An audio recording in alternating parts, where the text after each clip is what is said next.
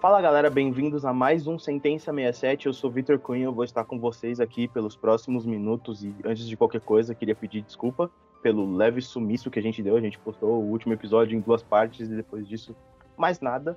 E bom, antes de qualquer coisa também, seguir a gente lá no Instagram, eu peço para vocês fazerem isso, o arroba sentenca67, lembrando sempre sem o cedilha para todos os conteúdos que a gente vai produzir e tudo mais sobre o nosso podcast. E para variar um pouquinho, está aqui comigo hoje ela, Vanessa Cruz. Fala galera, bem-vindos a mais um Sentença 67. A gente some, mas a gente sempre volta e volta pedindo, né? Porque a gente é cara de pau, então eu te peço também, vai lá no Spotify ou no Deezer, por onde você está ouvindo a gente aí, e segue a gente, porque isso ajuda a gente a alcançar ainda mais pessoas aqui para o nosso podcast, para nossa conversa. E eu não poderia deixar de agradecer também à Rádio Marca Brasil, nossa parceira, que tem levado aí os nossos conteúdos para muitas mais pessoas. Bom, e no caso de hoje a gente vai trazer uma coisa um pouquinho diferente das últimas vezes e de todos, na verdade, de todos os nossos episódios, porque a gente vai trazer um caso de terrorismo. É um pouco diferente, né? A gente não tinha trazido nada do gênero, então é o caso de um tal de Timothy McVeigh, que até o dia 11 de setembro, a gente tá antes disso, né? Antes do 11 de setembro, era o maior caso de terrorismo dentro dos Estados Unidos, para vocês verem a magnitude do que ele fez. E a gente destaca aqui também esse é o nosso último caso da temporada, então a gente vai entrar num hiato, agora está avisado, e a gente vai voltar com mais gás, com mais casos. Então, se vocês tiverem coisas que vocês quiserem que a gente fale, histórias que vocês quiserem que a gente conte aqui, pode mandar lá na DM do Instagram ou comentar em qualquer um dos posts, sem problema nenhum, que a gente vai fazer o roteiro, a gente vai trazer para vocês essas histórias. Sim, a gente acabou de voltar do hiato falando que vai entrar em hiato. Mas agora é um hiato oficial. Mas não se preocupem, porque em 2022 a gente volta com tudo, a gente promete.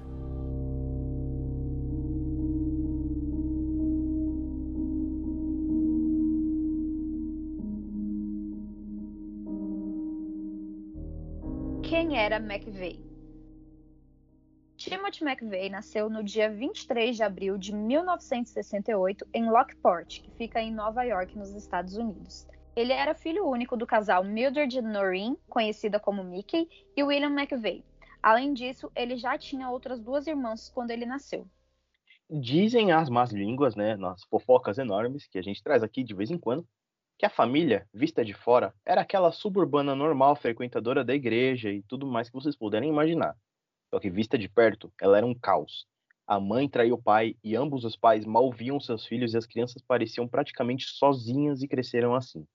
Então, quando Timothy tinha 10 anos, os pais dele se divorciaram e ele passou a ser criado pelo pai em Pendleton, também em Nova York. E criado, né, quando a gente fala criado, bem entre aspas mesmo, porque como de costume, ele se virava sozinho, ele se criava enquanto o pai continuava ausente. E ele sempre foi citado como um menino tímido e retraído quando criança, mas tem algumas pessoas que dizem que ele nem sempre foi assim, que ele era extrovertido e brincalhão, mas conforme ele foi crescendo, né, isso foi mudando. McVeigh dizia ter sofrido bullying quando era criança e que então passou a se refugiar em um mundo de fantasia onde ele conseguia retaliar os valentões que tanto faziam ele sofrer. E um dos livros que ele leu nessa época se chama Turner Diaries, e a gente menciona isso aqui porque claramente ele foi uma fonte de inspiração para suas ações futuras. Esse livro foi escrito por um neonazista, então vocês já sabem que não vale a pena. E a história é basicamente como os brancos se uniam para acabar com judeus e negros que estavam, entre aspas, tomando a América. No livro, essa organização de brancos montava uma bomba na frente de um prédio federal, matando 800 pessoas. E no ensino médio ele sempre se interessou por computadores e chegou até a invadir o sistema do governo uma vez. E no último ano né, do ensino médio ele foi nomeado o mais promissor programador de computadores da Starpoint Central High School, que era o local lá onde ele estudava. Uma outra coisa que o McVeigh tinha muito interesse eram armas. Ele foi apresentado a elas pelo avô e dizia sempre que gostaria de ter uma loja de armas no futuro. As armas e a relação com o avô eram um refúgio para ele, durante esse período complicado da adolescência, em que ele sofria bullying por parte dos colegas. E algumas vezes ele chegou a levar armas para a escola para tentar impressionar os amigos e, os, e, esses colegas, né, que, que tanto tiravam sarro da cara dele. E ele era muito interessado pelos direitos a ter armas e pela segunda emenda da Constituição Federal dos Estados Unidos. Essa emenda garante o direito da população e dos policiais a terem sua legítima defesa e, portanto, assim, o direito de todos eles portarem armas. Bom, até aqui ele já deixava alguns sinais claros, né? Primeiramente, racista, né? Então a gente já sabe que coisa boa não sai daí. Um cara que, que curte literatura neonazista, alguma coisa tem errado com esse cara. E também a questão do bullying, né? Que já esteve presente em vários outros episódios que a gente falou, que mexe com a cabeça das pessoas. Às vezes o, o cara por dentro ele é, é uma merda mesmo, mas o que faz ele explodir tudo isso é a forma como a sociedade acaba tratando ele. Não que isso seja justificativa, né? Tem muita gente que sofre muito na vida e não faz nada disso, mas não deixa de ser um gatilho. Isso que eu ia falar, não tá mais pra justificativa, tá mais pra um motivo para ele fazer besteira. Tipo, só falta a faísca pra aquela bomba explodir. A faísca é o bullying que ele sofreu. Bom, ele já dava sinais, até que falaram que ele era muito retraído e que isso cada vez mais era pior. Essas coisas estão querendo ou não, sinais, porque quando a gente traz, parece que tem tipo um bingo, que a gente já falou outra vez, de quem vai dar problema. E vai bater no bullying, vai bater no ser muito retraído, vai bater no outras coisas que a gente vai falar mais pra frente também.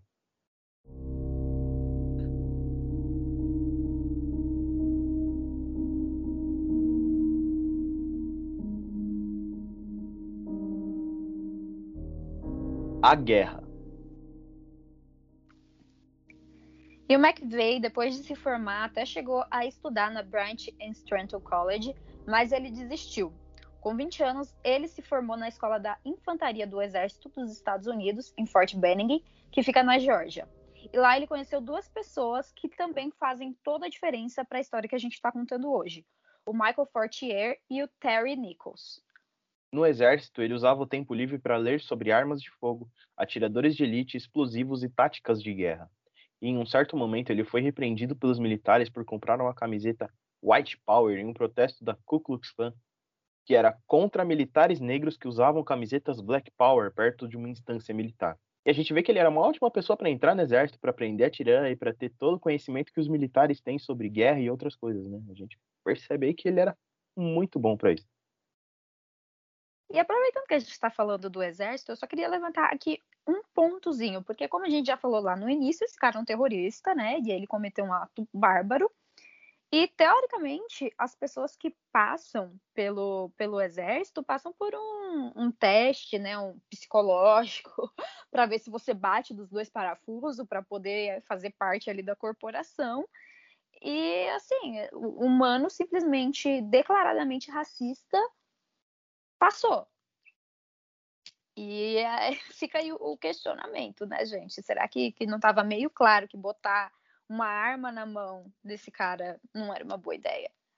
Isso também não é algo estranho no Brasil, né? Se a gente fizer um paralelo aqui com a nossa realidade, quantos casos a gente já viu de PMs que mataram esposa, mataram sei lá quem em briga de bar e não sei o que, e todos eles passaram por um teste psicológico antes. E eu queria saber, gente, o que será que perguntam nesse teste? Porque às vezes falha, né?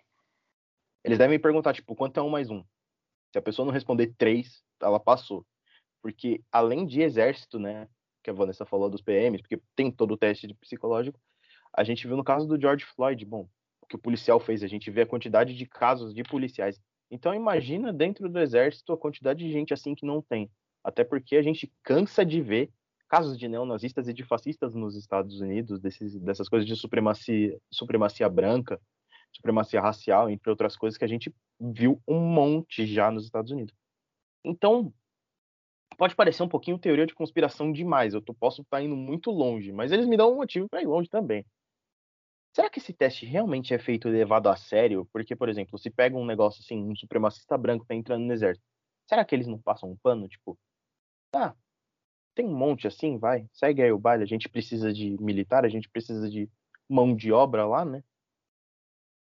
talvez seja um pouquinho de teoria de conspiração demais. Só que, bom, eles um motivo, né? Aqui, claramente, houve uma passada de pano, né? Porque ele foi, entre aspas, repreendido por usar a camiseta White Power, mas não foi expulso. Ou seja, tipo, ó, não seja racista, hein? É feio, mas pode continuar aí. Foi basicamente isso. Tudo bem que a gente está falando aí de anos 90, né? Antes dessa discussão é, ser tão, tão levada a sério, tão debatida quanto é hoje. Levada a sério, mais ou menos, né? Levada a sério por nós que nos importamos. Mas a gente está falando de uma outra época também. Eu acho que rolou, acho não, tenho certeza que rolou bastante essa passada de pano, pelo menos nesse caso. E voltando à nossa história aqui, o McVeigh era um artilheiro de elite da primeira divisão de infantaria que acabou sendo promovido para sargento depois desse lance do racismo que a gente falou, em Fort Riley, no Kansas. E mais tarde, ele foi enviado para a Operação Tempestade no Deserto, que aconteceu na Guerra do Golfo. Bom, e uma pequena aula de história, rapidinha, um express de aula de história. A Guerra do Golfo, em uma explicação assim muito rápida, foi um conflito armado que aconteceu entre agosto de 1990 e fevereiro de 1991 entre o Iraque e uma coalizão internacional liderada pelos Estados Unidos. E o objetivo dessa guerra era liberar o Kuwait das forças armadas iraquianas que conquistaram o país em 90 sob as ordens de Saddam Hussein. E apesar da liderança, os Estados Unidos tiveram aí o apoio dos seus manos de sempre, né? O Reino Unido, Arábia Saudita, França e Egito, principalmente com exércitos. E a guerra, em um todo, teve o custo de 60 bilhões de dólares. E né, a gente está contando essa, essa historinha aqui para vocês, por quê? Porque o nosso protagonista de hoje estava lá no meio dessa guerra. E aí teve uma vez em um documentário que ele disse ter decapitado um soldado iraquiano com um tiro de canhão logo no primeiro dia na guerra e que ele celebrou esse feito. Ele ainda disse que ficou chocado com toda a carnificina que acontecia na estrada que saía da cidade do Kuwait após a vitória dos Estados Unidos, além das execuções de presos de guerra que também já estavam rendidos. Então, basicamente, é uma carnificina, igual ele disse. E acho que a gente já pode adicionar aqui mais um check no bingo, né? Exposição à violência extrema. Tá aí mais um para vocês colocarem no bingo de vocês aí do psicopata nascendo. E após isso, o McVeigh tinha o objetivo de entrar nas forças especiais do exército, mas ele foi eliminado no segundo dia da seleção. E essa seleção tinha uma duração de 21 dias. Então, assim, ele caiu no segundo. Foi tipo, subir um degrau, subir o segundo, cair da escada. Então, isso para ele foi um baque e ele acabou deixando o exército e foi dispensado com honras em 1991. E a vida dele depois do exército passou a ficar estranha e com muitas situações ruins por conta desse baque e por acasos da vida mesmo que foi tudo dando errado e aí vai chegar onde a gente vai chegar no final.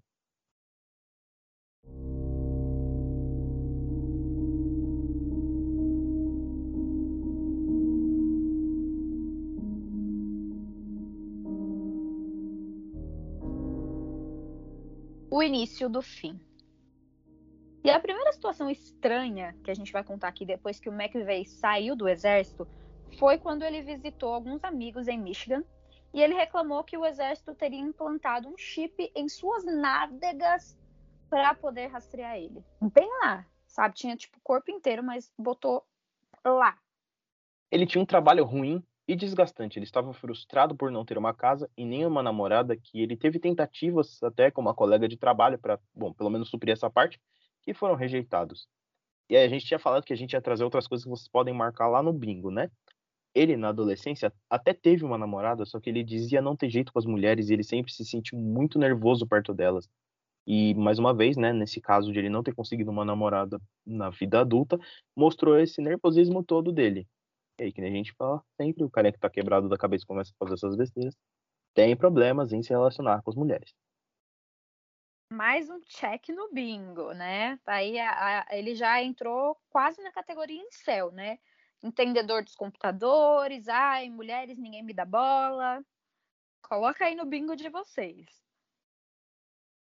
E com essas recorrentes frustrações, ele passou a ser um homem irritado e a jogar de forma obsessiva, gerando assim dívidas que ele não podia pagar. Então, sem dinheiro para pagar essas dívidas e adiantando salários em outras coisas, ele ainda teve de pagar ao governo um excesso que ele recebeu enquanto ele ainda estava no exército, aumentando ainda mais a sua raiva do mundo. Então ele se tornou um antigoverno, apresentando até para sua irmã esse tipo de literatura, apesar de ter tentado apresentar para o pai, só que o pai dele demonstrou pouquíssimo interesse nisso. Então, isso acabou gerando um impasse. Então, ele deixou a casa do pai e foi morar em um apartamento sozinho. E aí a gente dá um salto no tempo assim, e chegamos em 1993. que quando o McVeigh foi para Waco, no Texas, durante um tal de cerco de Waco, para demonstrar o seu apoio ao que ocorria no momento e ficar contra o governo. E aí você deve estar se perguntando o que é cerco de Waco. Pois bem, mais uma loucura e mais uma historinha que a gente vai contar para você. Isso foi um cerco que começou em 28 de fevereiro de 1993, quando a agência de álcool, tabaco, armas de fogo e explosivos, carinhosamente conhecida como ATF, cumpriu um mandado de busca na sede da seita Ramo Davidiano, em uma propriedade de 14 quilômetros que ficava em Waco, no Texas, obviamente. Essa seita venerava um tal de David Koresh, que acreditava ser o último profeta do mundo. Esse episódio acabou com um tiroteio que teve morte de quatro agentes e seis seguidores desse tal desse David. E aí a gente adiciona mais um check aqui, né, na listinha do, do nosso bingo do psicopata, que é ficar do lado do lunático que acha que é profeta. Então, assim, ele tá. Acho que ele, ele tá marcando todos os pontos do bingo até agora. E nos 51 dias seguintes, a ATF, o FBI, os Texas Rangers e as forças militares fizeram esse cerco, que acabou no dia 19 de abril com um incêndio que destruiu o lugar inteiro. Morreram 76 pessoas nesse incêndio, 24 de nacionalidade britânica, 20 crianças, duas grávidas e o próprio Koresh. E se vocês quiserem, a gente pode trazer essa história depois para vocês, porque também é um caso muito doido. Aparentemente a gente só escolhe caso doido, então combina. Esse homem era um atirador de elite do FBI que teve ações oficiais um tanto quanto controversas, como o momento onde ele acabou assassinando a esposa e a filha pequena de Randy Weaver, outro antigoverno e militante armamentista, em um tiroteio. Ele, né, o McVeigh, tinha a esperança de que alguém no movimento patriota matasse o atirador. E esse era o objetivo do próprio McVeigh, matar esse cara, né? Só que ele acabou mudando de ideia porque ele sabia que seria muito difícil passar pelo segurança de uma figura como esse cara e que ele não teria sucesso de qualquer forma. Então ele virou uma pessoa que sempre aparecia nessas exibições de armas, chegando a viajar por 40 estados e visitando mais ou menos 80 shows desse tipo. Ele fez e ele fez uma descoberta. Quanto mais a oeste, mais antigoverno era o ideal das pessoas e a exceção foi a Califórnia, que ele carinhosamente nomeou de República Popular Socialista da Califórnia. Então, assim, até aqui, que o McVeigh era tantando das ideias, a gente já sabe. Mas, além de tudo isso que a gente já contou, ele tinha um atlas rodoviário com indicações de locais prováveis para ataques nucleares, como se isso fosse possível. E ele tentou comprar casas no Arizona, pois era uma zona livre de armas nucleares, bem entre aspas. Ele chegou a viver no Arizona junto com Michael Fortier, aquele cara que ele conheceu no exército, se vocês não se lembram. E ele era muito próximo dele, chegando até a ser padrinho de casamento desse amigo. Lá ele experimentou maconha e metanfetamina, aquela daquela série Breaking Bad, para saber como que era. E aí a gente coloca aqui mais dois checks no bingo. Teorias da conspiração, né, com essa história aí dos ataques nucleares, check. Exposição a drogas, check. E voltando aqui, e ele provou justamente porque isso era um hábito do Fortier, e esse também foi um dos motivos para a separação dos dois em um certo momento, porque esse hábito de usar drogas, né, por parte do Fortier, era considerado entediante pelo McVeigh. Ele só experimentou e depois falou: ah, não, chatice. Então, em abril de 1993, ele foi para uma fazenda em Michigan, onde ele passou a morar com o Terry Nichols, que é aquele outro amigo do exército que a gente mencionou. E lá ele acompanhava a cobertura do cerco de Waco na TV junto com Nichols e o irmão dele. Esses dois passaram a ensinar ele a fazer explosivos caseiros. E quando o complexo de Waco foi explodido, McVeigh foi tomado por uma fúria e se convenceu que era hora de agir. O que mais deixou ele com raiva foi o uso de gás CS nas crianças e mulheres. Ele já havia sido exposto a esse gás na época do exército e ele sabia do que esse gás era capaz. E o McVeigh então contou para o Fortier seu plano de explodir um prédio federal, mas o Fortier se recusou a participar, como uma pessoa levemente normal, mas não muito, vocês vão entender por quê. E aí aqui a gente entra também numa discussão, né, de a quem interessa o armamento de todos, né? A quem interessa ter arma na mão assim, né? Porque longe de mim querer fazer uma ligação com relação a isso já fazendo, mas é incrível como os doidos são sempre os que querem ter acesso fácil à arma.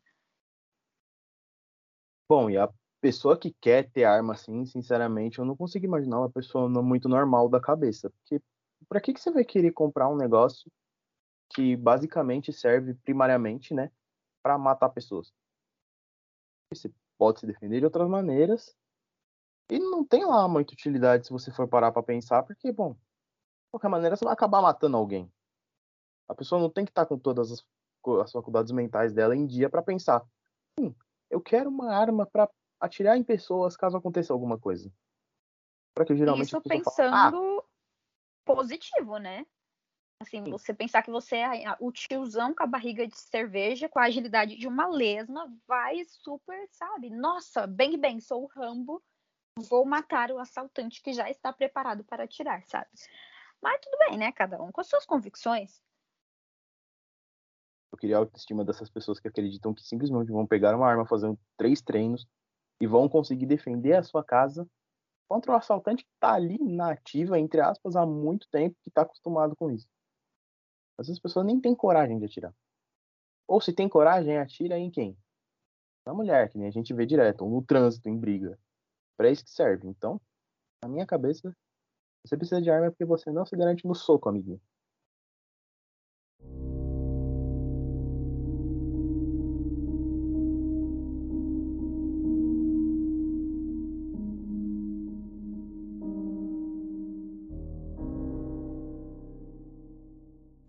Um plano toma forma. Então o McVeigh passou a anunciar para todos que ele tinha saído da fase de propaganda para uma fase de ação. Ele conta inclusive que cogitou assassinar alguém isoladamente. E além disso, ele decidiu que, já que os agentes federais haviam se tornado soldados, era necessário atacar eles nos centros de comando. Então, segundo a sua biografia, ele acabou decidindo que ia explodir um prédio federal para assim conseguir dar uma declaração, digamos, alta, né, em alto e bom som do que ele queria, deixando até cartas para o jornal da sua cidade, expressando que ele desejava ter cometido uma série de assassinatos contra a polícia e funcionários do governo. Pegou a ideia do zodíaco aí. E aí a gente chega no dia 19 de abril de 1995. Ele trabalhava em um acampamento perto do antigo posto dele lá no exército. Então ele e Nichols construíram uma bomba que ficou na traseira de uma caminhonete alugada. Essa bomba tinha 2,3 kg de nitrato de amônia e nitrometano, que, bom, segundo umas pesquisas rapidinhas, é um negócio que explode muito fácil. Então, às 9 horas da manhã, o edifício federal Alfred Murray teve os seus escritórios abertos. E nesse horário, o McVeigh deixou a caminhonete na entrada do prédio e acionou o contador em dois minutos. Então, às 9 h 02, a caminhonete explodiu, levando metade do norte do edifício. Nessa explosão morreram 168 pessoas, incluindo 19 crianças, que estavam na creche no segundo andar, além de outros 684 feridos. Segundo McVeigh, eles não sabiam que havia uma creche lá e teriam mudado o lugar se soubessem. E segundo Nichols, eles sabiam e não se importavam com o fato de ter uma creche lá. E o jeito que o McVeigh foi preso foi um tanto quanto estúpido, para não dizer pior do que isso. O FBI acabou cuidando desse caso e rastreou o número de identificação desse veículo alugado que foi achado nos destroços do prédio.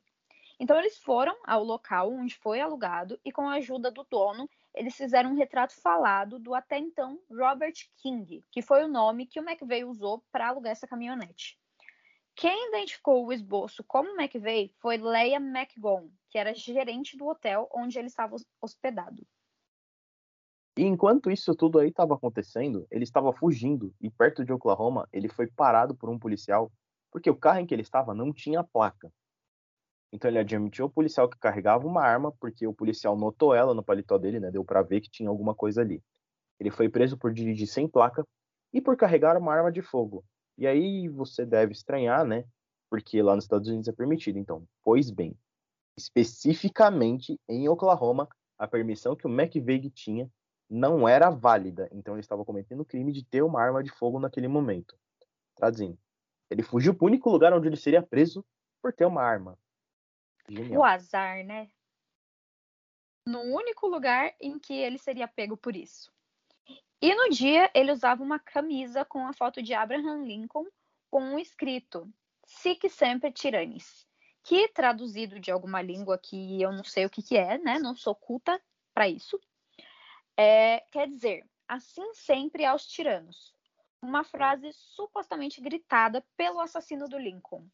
E nas costas tinha um desenho com uma árvore com três gotas de sangue e uma frase de Thomas Jefferson. A árvore da liberdade deve ser atualizada de tempos em tempos com sangue de patriotas e tiranos. Então, assim, se você é o policial, né? Pensa, você parou esse mano sem um veículo sem placa, com uma arma no bolso, com uma camiseta dessa, você já sabe, né, meu? Não, não, vem, vem aqui, vamos, vamos, vamos pro interrogatório ali, vamos, cinco minutinhos de porrada sem perder a amizade. Naquele momento, ele era o homem mais procurado do planeta e ninguém fazia ideia de que ele já estava preso. Em vez disso, as pessoas teorizavam sobre um possível ataque do Oriente Médio ordenado pelo Saddam Hussein, né? Por toda a questão da, lá da Guerra do Golfo. E quando o assassino, na verdade, era não só um americano, como um militar condecorado. Uma figura completamente ao contrário do que eles imaginavam. E depois de três dias na cadeia, ele foi identificado como o homem que explodiu o prédio do governo. E no dia 10 de agosto, ele foi indiciado por 11 acusações, como conspiração para usar arma de destruição em massa, uso dessa arma, destruição com explosivos e oito acusações de homicídio. Ele tentou dizer aos advogados para usarem uma defesa de necessidade, algo que não foi usado porque eles precisariam então provar que ele estava em perigo iminente por conta do governo. O argumento seria que ele bombardear um prédio seria uma resposta aos crimes que ele acreditava que o governo tinha cometido no cerco de Waco. E no dia 2 de junho de 1997, ele foi considerado culpado de todas as acusações que ele recebeu, e no dia 13, ele foi condenado à pena de morte pelos assassinatos de oito oficiais federais. E aí vocês devem estar se perguntando por que só oito se morreram dezenas, centenas de pessoas né, nessa explosão. Então, os outros 160 assassinatos não foram considerados, pois eles mudariam o caso de jurisdição, então viraria uma outra bola de neve de julgamento. Então os caras já falaram: meu, vamos com oito, vai matar do mesmo jeito, então segue com esses oito que é mais fácil. Enquanto ele estava preso, ele fez vários pedidos e teve várias apelações negadas para não ir para o corredor da morte. E um dos pedidos foi que a execução fosse televisionada e, logicamente, isso daí foi negado. Né? Em uma fala sobre o que viria após a morte, esse momento filosófico, ele disse: Se houver um inferno, então estarei em boa companhia, com muitos pilotos de caça que também tiveram de bombardear inocentes para vencer uma guerra. Fecha aspas. Filosófico não tão errado, mas aí a frase do cara. É, então, né? Aí não dá para dizer que ele foi completamente. É. Vamos, vamos seguir. Então, após desistir das apelações, pois ele preferia a morte do que passar a vida na prisão, o McVeigh foi executado às 7 da manhã do dia 11 de junho de 2001, na penitenciária federal em Indiana. O seu corpo foi cremado e no dia da sua execução, uma multidão de Oklahoma compareceu para assistir o fim daquele que foi o pior terrorista que já passou pela cidade e pelo país, até, como Cunha mencionou, o 11 de setembro, que viria a acontecer lá na frente. E um psiquiatra disse que o McVeigh era uma pessoa decente que permitiu que a raiva se acumulasse dentro dela a ponto de ele cometer um ato violento e terrível. Ah, isso aqui para mim foi, foi o cúmulo, né, gente? Alguém já viu? Alguém já conheceu o racista decente? Jamais conheci uma pessoa que fosse racista e fosse decente. Isso não existe na mesma frase. O único jeito que eu consegui pensar rapidinho aqui de justificar, entre muitas aspas, isso era que, tipo, decente igual a ele não era um doente mental comprovado e não tinha como a gente provar isso, então, basicamente, era uma pessoa com muita raiva. Mas decente ficou muito mal colocado, então, mano, não tem como é, você falar mas aí, né, assim. escolha errada de palavras, né, era uma pessoa mentalmente estável, qualquer coisa do tipo, né, decência me faz crer, isso. né, ser uma pessoa boa, uma pessoa que sabe viver em sociedade, uma pessoa que não faria mal a outras. Isso não cabe para um racista. Racista decente não existe, amiguinhos. É um ponto que a gente não pode negar, que não tem como fugir. Racistas não são decentes. Ponto. E o Terry Nichols, que ajudou e foi cúmplice desse caso, foi condenado à prisão perpétua pelo papel no crime e está preso até hoje com 161 sentenças e sem liberdade condicional. Michael e Lori Fortier foram considerados cúmplices também. Isso porque a Lori ajudou McVeigh a explorar o prédio lá, né, para saber o que, que, tinha, e a fazer a carteira de motorista falsa. e o Michael testemunhou contra o McVeigh em troca de uma pena reduzida e a imunidade da sua esposa, sendo assim condenado a 12 anos de prisão por não ter alertado as autoridades sobre tudo isso que o cara ia fazer. E aí ele acabou sendo libertado em 2006 por bom comportamento. E um detalhe aqui que a gente pega dessa, desse finalzinho é que se a Lori ajudou ele a explorar o prédio, quer dizer que ele sabia sim que existia uma creche nesse prédio, né? E aí a gente consegue perceber o tamanho da crueldade da pessoa em toda a sua magnitude.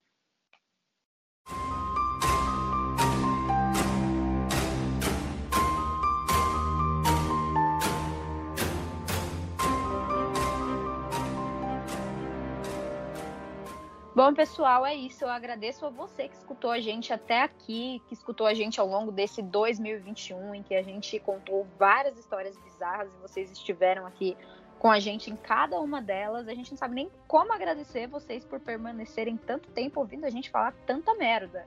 E claro, agradecer também a Rádio Marca Brasil pelo espaço que concede aqui pra gente uma terça-feira sim e uma terça-feira não, sempre levando as nossas histórias para cada vez mais pessoas. Então, muito obrigada, Rádio Marco Brasil, e muito obrigada você, ouvinte, que ficou do nosso lado. A gente espera você aqui também em 2022.